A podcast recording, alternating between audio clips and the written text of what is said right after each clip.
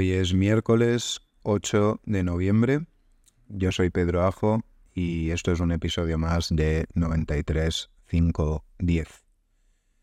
Como podéis em, comprobar, estoy hablando en castellano de nuevo, em, lo cual significa que, bueno, la prueba que hice en el último episodio de, probar a, grabar en inglés, pues bueno, no tuvo los, los resultados que, esperaba, la verdad, o que quería, que quería contrastar. Eh, o sea, como expliqué en el capítulo anterior, eh, la cosa es que desde, bueno, en las semanas que llevo haciendo esto, mucha gente, o bueno, algunas personas me habían escrito preguntando que, que bueno, que si pensaba hacer el podcast en, en, inglés, que les molaría escucharlo, que si iba a meter subtítulos, cosas así. Entonces yo la sensación que tenía era de que bueno, que ahí podía haber un público ¿no? que, que explotar, que al final creo que la mayoría de, de gente que me sigue por Instagram pues eh, mm, son usuarios de, habla inglesa. Entonces, bueno, simplemente quería probar por ahí como ver qué tal era el reach, el engagement de, mm, del episodio grabándolo en, en inglés en vez de en castellano. Y bueno, la verdad que los resultados han sido un poco decepcionantes, no, no, no os voy a engañar. Creo que solo una persona me escribió para, para decirme que había, que había escuchado el, post, el podcast y que le había molado, ¿no? También es verdad que es un poco tricky porque justo coincidió con el momento en el que yo decidí quitar todos los episodios de Instagram y dejarlos solo en, en YouTube y en Spotify. Y sí que es verdad que hasta ahora la mayoría de las visitas habían venido eh, en Instagram directamente, ¿no? Al final todo el público que yo tengo es público de Instagram y de ese público es el que yo intento como eh, draguear a, a, las otras plataformas para que escuchen el podcast. Y mm, entonces, bueno, esto fue una decisión un poco arriesgada por mi parte también, de la cual yo, yo era consciente, pero, mm, pero bueno, también quería hacer ese ejercicio de intentar sacar a la gente de Instagram y llevármela como a otra plataforma, ya sea YouTube o Spotify, porque sí que es verdad que los capítulos son más o menos largos y creo que no es un contenido que, mm, que encaje bien con, con Instagram, que es algo como más inmediato, ¿no? Y aparte, como he dicho muchas veces, es como que las dinámicas de Instagram, Instagram como red social, no, no me gustan, es algo que creo que a mí tampoco a nivel mental me hace bien.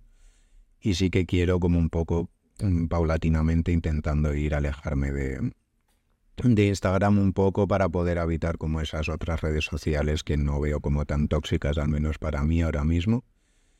Em, pero bueno, la verdad es que a nivel de números, o sea, siendo totalmente transparente, creo que ahora mismo la mayoría de capítulos tienen una media como de 50 reproducciones en YouTube, otras 50 en Spotify y en Instagram. Creo recordar que el vídeo que más tenía tenía como 1500. Entonces sí que, eh, o sea, aunque sean pocas reproducciones, em, sí que había una diferencia eh, bastante grande respecto a las otras dos plataformas.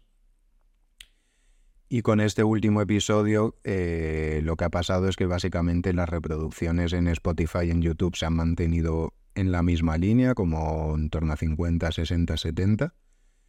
Em, con la diferencia de que en este caso el episodio no estaba subido en Instagram, ¿no? Lo cual quiere decir que, bueno, que he perdido como muchas visitas, no solo no, han aumentado, sino que he tenido, el episodio ha tenido menos visitas que los anteriores, ya que todas esas reproducciones que venían en Instagram, que eran la, mayoría, em, pues simplemente parece que se han, que se han esfumado, ¿no? O sea, dicho de otra forma, parece que, mm, o sea, la sensación que me he dado la lectura que saco yo de esto es que en el momento en el que yo intento como sacar a la gente de un story de Instagram que subo a una plataforma X, ya sea YouTube o Spotify, con lo cual hay un clic de, mm, de distancia, ¿no? En ese proceso ya es como demasiada fricción como para que la gente lo haga y es como que la mayoría de gente como que suda y como que se pierde en ese, en ese paso intermedio de un clic. Em, lo cual también dice mucho de, de, nuestro comportamiento online, ¿no? Pero bueno, al final, eh, no sé, para mí la idea de esto también es un poco intentar remar como a contracorriente de todo este consumo como rápido, inmediato de, de nuevas tecnologías, intentar llevarlo como a un lugar un poco más como consciente como que sea una escucha un poco más, eh, si no sé si consciente o proactiva o que bueno, que también la gente lo haga cuando tenga ganas y tenga tiempo, pero que también como que se tomen su tiempo en escucharlo, ¿no? Y que no sea algo como mm, que ves en cinco segundos y pasas a lo siguiente, ¿no? Em, entonces, bueno, por ese lado, como digo, el experimento no ha tenido el resultado que yo esperaba, eh, entonces, visto lo visto, pues prefiero como atenerme a mi decisión inicial, que era grabar en castellano, que es más fácil para mí, me genera menos esfuerzo y es algo con lo que estoy más cómodo. Entonces, bueno, de momento voy a seguirlo así. en el futuro Dios dirá, ¿no? Pero por lo pronto creo que, bueno, simplemente era una prueba que, he hecho y viendo los resultados, pues la decisión que tomo es la de, la de seguir en castellano.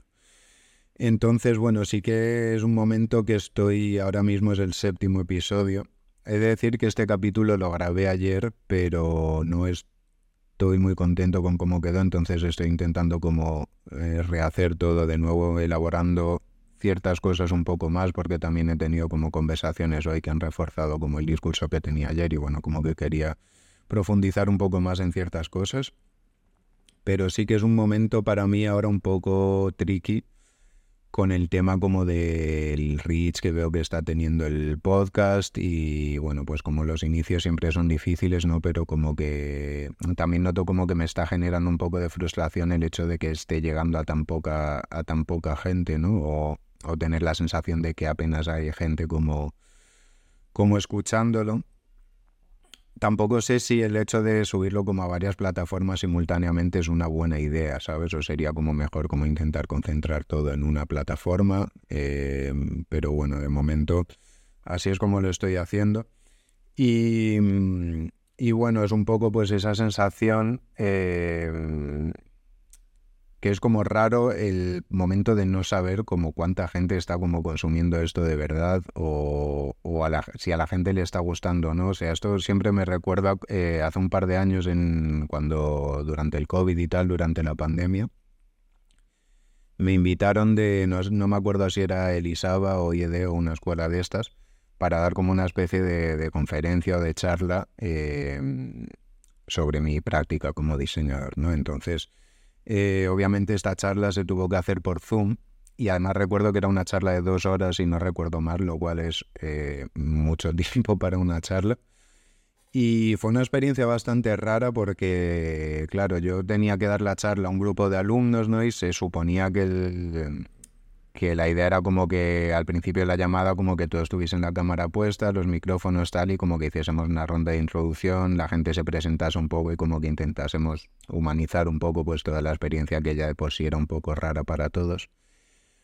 Y bueno, lo que pasó en realidad es que empezamos la, la charla, yo hice una introducción sobre mí, y, claro, en el momento que tocaba como que los alumnos hiciesen su, introducción, la realidad es que todo el mundo tenía las cámaras apagadas, el micrófono muteado y nadie, nadie habló. Uno, una dos personas hablaron, pero la gran mayoría eh, permanecieron las dos horas y pico que duró la charla con el micrófono eh, muteado, la cámara apagada y sin escribir nada en el chat, ¿no? Entonces, claro, yo estuve dos horas soltando una chapa eh, al ordenador sin saber si ni siquiera había alguien al otro lado de la pantalla escuchando, ¿no? Porque por lo que a mí respectaba, eh, los alumnos podían estar en ese momento eh, fumándose un cigarro en el balcón o, jugando a la play en el sofá o cualquier cosa, ¿no? Porque no podía ver ni escuchar a nadie.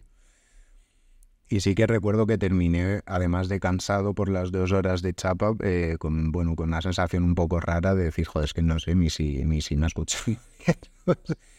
Entonces, bueno, pues ahora mismo con esto tengo un poco la misma sensación, ¿no? Es como que intento no desmotivarme y seguir adelante con la, bueno, la, la, idea inicial que tenía, que era el hacer esto porque es algo que me apetece, ¿no? Independientemente de cuánta gente lo escucha, del feedback que reciba pero sí que noto que soy muy dependiente como de ese de ese feedback o de esa respuesta del público que en este caso es como que no estoy viendo tanto como estoy acostumbrado y sí que se me está haciendo un poco raro sobre todo porque es algo que me requiere bastante esfuerzo a nivel de, de tiempo y tal y algo que a su vez es como que yo me siento como muy expuesto, ¿sabes? Y muy igual que con el curro y tal, ya creo que llega un punto que me da un poco más igual porque porque me llega un punto como que me identifico menos, yo creo, con el, con el trabajo. Con esto sí que como que lo vinculo más a mí yo como ser humano. Y por ahí también creo que hay un punto un poco delicado, ¿no? Como de manejar. Entonces, bueno, todas estas cosas eh, me llevan un poco a sacar a coalición un tema que creo que, bueno, del que creo que se está hablando mucho ahora y tal, que es el tema de los ghost followers, ¿no? Que justo ayer eh, vi un, una historia en Instagram que hablaba de esto. Y bueno, para quien no lo sepa, los ghost followers, pues eh, es un término que se refiere a esa gente que te, que te sigue, ¿no? Esos seguidores que tenemos y que no, pese a seguirte y a ver todo lo que publicas y tal, es como que nunca reaccionan a nada, no comentan nada, no comparten nada, no soportean nada. No, bueno, es gente que está ahí observando, pero que no sabe si, si les gusta lo que subes, si no les gusta, si te aman, si te odian, si les das igual. Es como que no sabes nada porque simplemente es gente como que, que te sigue de forma, de forma pasiva, ¿no? Mm, y, sí que es verdad que yo es un poco la sensación que tengo con, con el podcast em, y creo que es algo que yo por lo menos asocio mucho como a como Instagram, como digo, ¿no? Es como que creo que, que al principio no sé si la gente como que interactuaba más o qué, pero creo que, no sé, igual está llegando a un punto como que estamos todos un poco saturados y es como que eh, se está convirtiendo más en una plataforma para mirar y para ser testigo que, que una plataforma en la que interactuar necesariamente. Em, entonces, bueno, es un punto un poco raro eh, sí que quiero decir que yo desde aquí no, no señalo con el dedo a nadie ni no echo la culpa a nadie de, de, hacer este tipo de, de, uso de la plataforma porque yo soy la primera persona que me considero el cost follower número uno, ¿no? En el sentido de que, sobre todo ahora que intento usar Instagram lo menos posible, es que eh, es como que cuando me meto, mm, el uso que hago de él es pues echar un vistazo rápido y salirme y en ningún caso, bueno, no sé, intento como comentar ni interactuar mucho porque siento como que, tampoco quiero como meterme demasiado en eso de nuevo. Y yo qué sé, pues comentar publicaciones, por ejemplo, es algo que llevo meses sin hacer. Casi todas las reacciones que hago son más a tema de stories y tal. Y también es algo como que estoy intentando modular cada vez más. Y de hecho es que hay temporadas en las que directamente tengo la aplicación desinstalada y solo me meto como en el ordenador de vez en cuando a mirar algo de curro y tal. Entonces, con esto quiero decir que en el vídeo este, por ejemplo, que vi de, de Instagram creo que se hacía mucho, la chica que lo hacía hacía mucho hincapié como en, criminalizar o en recriminar a la gente esa actitud, ¿no? Eh, y yo aquí la visión que tengo sí que es un poco diferente, en plan yo no, no puedo eh, pretender que la gente actúe de una forma de la que yo mismo no estoy actuando y que y que de repente eh, seamos todos como súper supportive y súper activos en la aplicación y estemos comentando a nuestros amigos todo el rato lo geniales que son, porque creo que, que para mí mm, es algo que no, que no tiene sentido. Pero sí que creo que es algo que a mí me lleva más a pensar que es una especie como de de inseguridad generalizada que estamos desarrollando todos en estas aplicaciones, ¿no? Y que para mí al menos la solución pasa por, por una vez más, por un, hacer un trabajo interno más que por exigirle al resto del mundo que, que actúe de la forma que a nosotros nos, nos gustaría, ¿no? Pero bueno, sí que mm, sí que es un, es un momento un poco, un poco raro.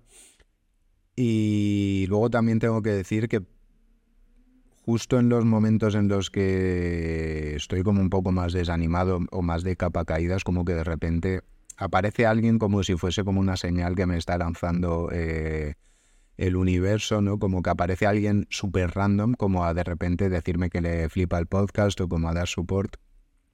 El otro día me acuerdo que estaba en un bar aquí en Barcelona con un amigo y de repente aparece un chaval con el que he hablado como un par de veces en mi vida, ¿no? Como típica persona que os conocéis de vista y tal, pero sin más.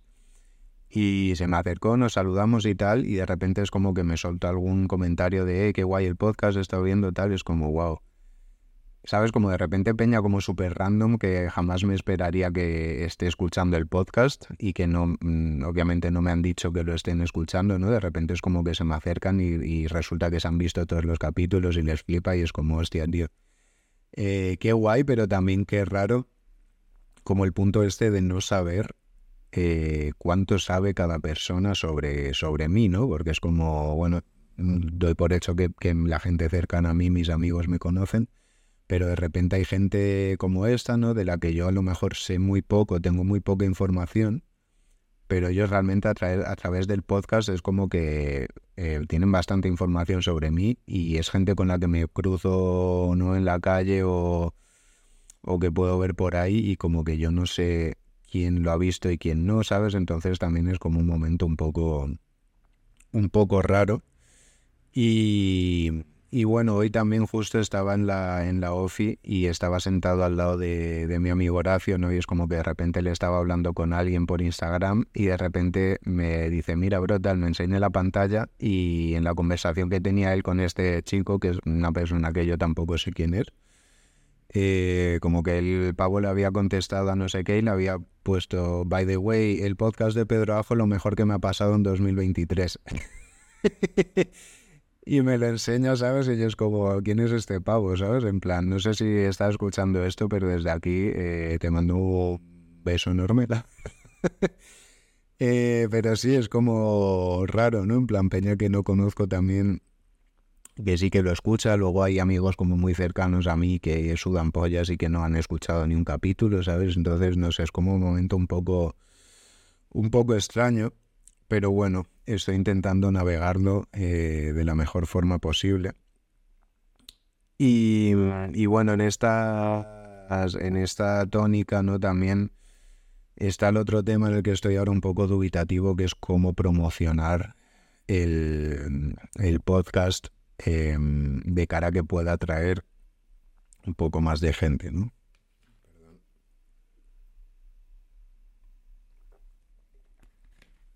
Entonces, o sea, es como que estoy en ese momento en el que me estoy empezando a plantear, eh, pues bueno, si tengo que empezar como a difundir esto en otros canales, em, abrir una cuenta de, de, TikTok, que es algo que no es una aplicación que no he abierto en mi vida.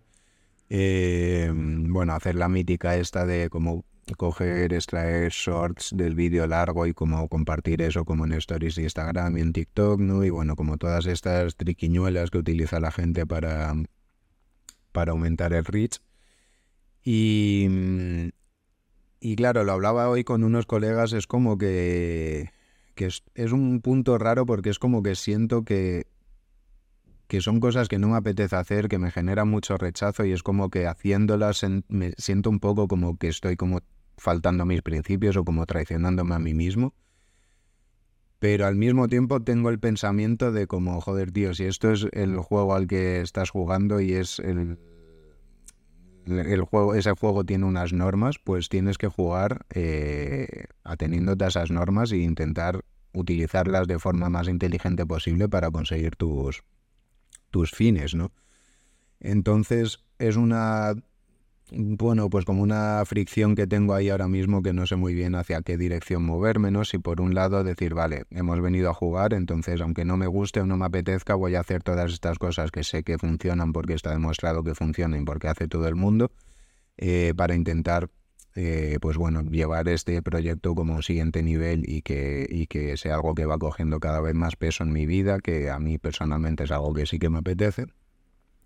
O por otro lado, decir, no, mira, yo mis principios son estos, he empezado con esto como base y como fundamento desde el principio y voy a seguir con este discurso eh, de forma, eh, pues bueno, lo más coherente posible, ¿no? Y que sean las consecuencias que, que sean, ¿no? Si a la gente le gusta y crece el proyecto, pues genial, y si no, pues, pues también bien, y bueno, como intentar encontrar, como digo siempre, un poco más es el, la recompensa en el proceso de hacerlo más que en el resultado que yo pueda ver sobre todo de cara, de cara al público, ¿no? Entonces, bueno, eh, en relación con esto, eh, hace un par de días estuve viendo la entrevista que le hicieron a Santos Bacana en el podcast de Nude Project. Y bueno, para quien no lo conozca, eh, Santos es eh, uno de los cofundadores de Little Spain, que es la productora de, la que también es cofundador Zetangana, ¿no? y que ha realizado muchos de sus videoclips, incluyendo el, el documental de Una ambición desmedida que estrenaron hace poco. Y, bueno, la entrevista me gustó bastante. La verdad que Santos me parece un tío muy interesante. Yo ya le, conocía de antes. Pero sobre todo una, hubo una cosa que, de la que habló con la que me sentí muy identificado, ¿no? Que es como un momento en el que él, eh, bueno, pues le preguntan algo relacionado con el futuro de pues los nuevos medios, estos TikTok, tal como la forma en la que la gente consume eh, información hoy en día. Y, él decía que, bueno, que le parecía interesante como, como el momento ese, como de llevado a su terreno, ¿no? Como de, por ejemplo, hacer el ejercicio de intentar reimaginar el concepto del videoclip, que es algo que se ha entendido como con una duración X siempre en un formato horizontal, ¿no? etc, etc. Cómo intentar reimaginar ese formato de forma que se pueda adaptar a nuevos medios de difusión como Instagram o TikTok sin eh, perder como la, esencia artística o como el,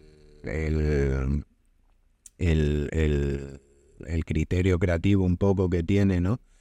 Em, y consiguiendo hacer como un producto que sea interesante y que aporte algo desde, desde el punto de vista de la narrativa y del, y del discurso artístico y que al mismo tiempo pueda funcionar bien en estas, en estas plataformas, ¿no? Y como digo, eh, es algo con lo que me sentía muy identificado porque es algo que yo mismo siento que estoy intentando hacer con este podcast, ¿no? Eh, de momento es verdad que no me he vuelto demasiado loco. Eh, una cosa que hice en el último capítulo que, que, sí que creo que voy a mantener es el hecho de ponerlo en blanco y negro. más que nada porque pensándolo es como, o sea, a nivel visual, ahora mismo yo no recuerdo ningún podcast ni ningún youtuber que suba vídeos en blanco y negro, ¿no? Entonces es como que, bueno, eso ya me parece como un pequeño pasito, ¿no? Como para intentar diferenciarme como del lenguaje este unificado y, universal de, la creación de contenido. Y sí que me gustaría en esa línea seguir experimentando, pues yo qué sé, me encantaría poder experimentar con el setting, con la iluminación, con cosas así, que son cosas que yo ahora mismo no tengo la, la posibilidad material de hacer, ¿no? Pero bueno, sí que son ideas que están ahí y que... Mm, y bueno, es una cruzada. También creo que en el branding, como que he intentado hacer es un poco el hecho de nombrar los episodios como números en vez de eh, pues poniendo como frases un poco más catchy, ¿no? O el hecho de que los thumbnails, las miniaturas de los capítulos sean siempre como con el fondo blanco y el número, en vez de tener como una foto de mi cara con alguna frase como superpuesta, ¿sabes? Que son como las fórmulas estas que creo que hace todo el mundo, porque por lo visto es lo que mejor funciona a nivel de, de marketing.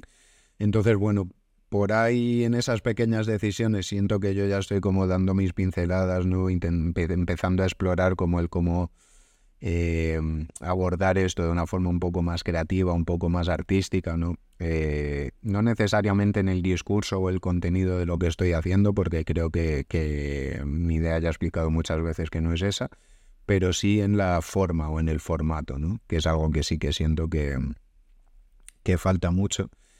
Entonces, pues sí, esto me parece como una discusión también que he hablado como varias veces con amigos y tal, que me parece interesante, ¿no? Que es como... Em, o sea, básicamente en cualquier medio artístico, ya sea la música, el cine, cualquier cosa, ¿no? Em, tú tienes siempre como los productos de marketing, ¿no? Que son los productos de consumo masivo, eh, bueno, la moda también, ¿no? Obviamente eh, los productos de consumo masivo que están hechos de una determinada fórmula y con, una fórmula muy estudiada para que funcionen bien a nivel de ventas, a nivel de marketing y tal, que suelen ser productos que normalmente a nivel de apuesta artística o de concepto creativo pues eh, son un poco menos eh, experimentales, ¿no? Como que van un poco más a lo seguro y a lo mejor aportan menos en ese sentido. Pero luego siempre está la contrapartida de los nichos Em, que apuestan por cosas más atrevidas, sacrificando aún así como todo el tema del reach y del marketing y tal, pero que bueno, que son las cosas que yo, por ejemplo, a nivel de usuario, pues suelo consumir tanto en moda como en música, como en, en, arte, en, cine, en cualquier cosa, ¿no? Y, y sí que es cierto como que yo en todas estas nuevas plataformas como en TikTok, en YouTube, en plan todo el tema creador de contenido y tal, es como que veo que ese nicho todavía o no existe o está muy poco desarrollado la gente que, experimenta, eh, experimenta muy poquito eh, y como yendo muy a lo seguro todavía.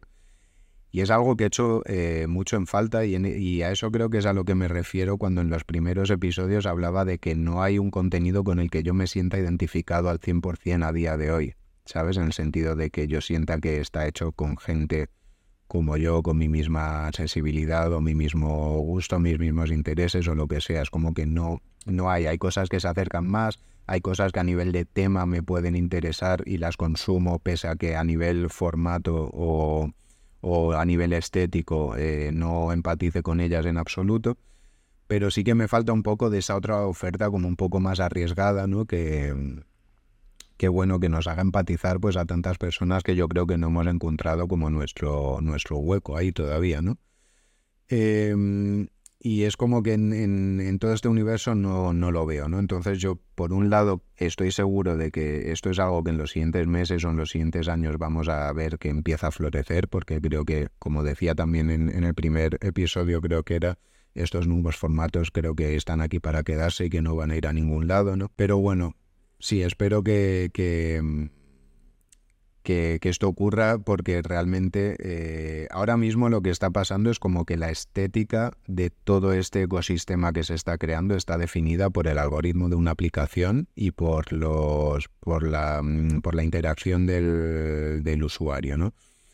Entonces estamos creando un ecosistema que a nivel visual y estético eh, no da lugar a la poesía, no da lugar a la narrativa, no da lugar al arte, y lo único que hace es, guiarse por un algoritmo con el objetivo de vender más, ¿no? el puro objetivo del, capitalismo digital, de vender más, de llegar a la máxima audiencia posible y todo esto. Y es como que esta idea, eh, con esta finalidad está definiendo, estamos dejando que defina la estética de todo esto eh, que, a nivel de, estética creo que el aporte es, absolutamente nulo, ¿no? Pues si tú miras desde cómo están hechos los la mayoría de vídeos de TikTok, eh, cómo están editados los vídeos de YouTube, cómo son las miniaturas de los vídeos, eh, cómo es el estilo de todo esto, no sé, ¿no? Pues realmente creo que aunque haya productos que son muy profesionales y que están muy bien hechos, como digo, a nivel creativo es como que aportan, aportan poco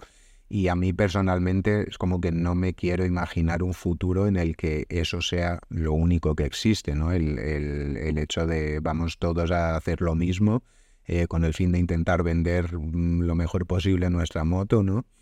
Y, un futuro en el que estos nichos de los que hablo, que, mm, que creo que, que, a muchas personas es, es, eh, el ecosistema que habitamos, ¿no? Eh, prácticamente, de repente no existan en estas nuevas plataformas, ¿no? Entonces, es algo que a mí, eh, la verdad que me, bueno, me, da que pensar y, es parte de la exploración que quiero realizar con, este proyecto, aunque eh, como diga a día de hoy sea consciente de que no de que no estoy haciendo algo como demasiado diferente al resto de al resto del mundo em, pero sí me parecía curioso el, caso este de Santos sobre todo porque eh, creo que aquí o sea, aquí se ve muy bien como los dos, los dos caminos, ¿no? Está por un lado el camino de, de Zetangana, que trabaja con toda esta gente que Santos decía como en la, en la entrevista todo el rato hacía hincapié, pues que Zetangana es uno de los ejemplos de, precisamente de cómo se puede triunfar sin sucumbir como estos nuevos formatos, porque Zetangana es un tipo que es muy poco eh,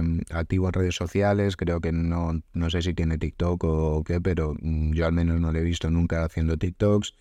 Eh, todos los videoclips que hace eh, siguen siendo en formato horizontal, siguen contando una historia, siguen estando hechos para un consumo un poco más lento, incluso pues todo el tema de la gira que hizo, con el enfoque este cinemático que le dio y todo, ¿no? Pues bueno, es un ejemplo de un artista que creo que siempre ha antepuesto el discurso creativo al marketing, al enfoque de marketing, em, y que aún así ha sabido cómo venderse muy bien y hacer un producto que funciona muy bien.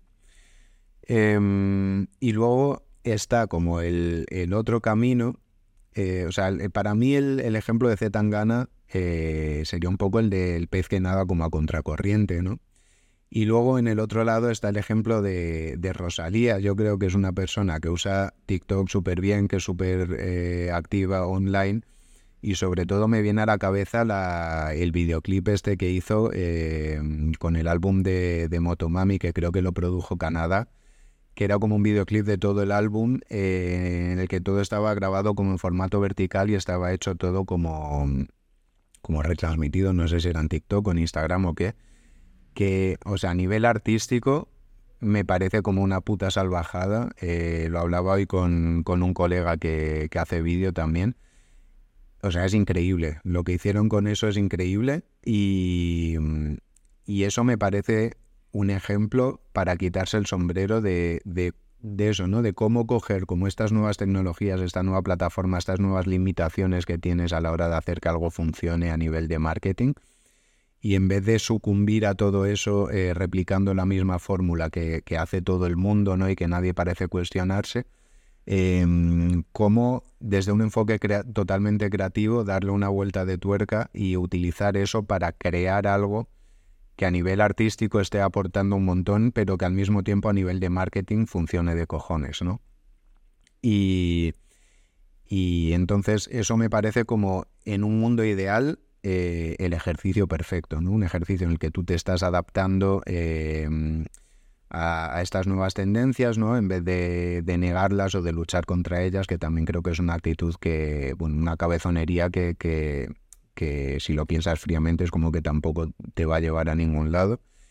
Y coger esto como darle la vuelta y como ser capaz de de matar a la ballena desde dentro, ¿no? O de, o de utilizar ese formato como caballo de Troya para meterte y contar algo de una forma en la que nadie lo ha hecho antes y, como mm, conjugar como esa parte más de marketing y el discurso artístico de una forma eh, sublime, ¿no? Diría yo. Entonces, bueno, eh, como digo, esto me parece como dos ejemplos un poco contrapuestos de dos fórmulas que han funcionado eh, a su manera Em, yo estoy un poco entre medias ahora mismo con esto, no sé muy bien eh, cómo proseguir, pero bueno, al final, como siempre digo, la idea de esto es que sea un work in progress y seguro que, que respecto a esto, a estas cosas que estoy diciendo, pues también eh, pues iréis viendo como pequeñas pruebas que vaya haciendo o, o tweaks o cosas que vaya que vaya cambiando. Y respecto al tema de la difusión pues eh, también es algo que simplemente tengo que pensar que a día de hoy no tengo no tengo decidido y nada creo que llevo como media hora hablando tampoco quiero enrollarme mucho eh, y hacer esto demasiado demasiado pesado así que creo que lo voy a dejar por aquí pero pero nada seguimos seguimos adelante y nos vemos en el, en el siguiente capítulo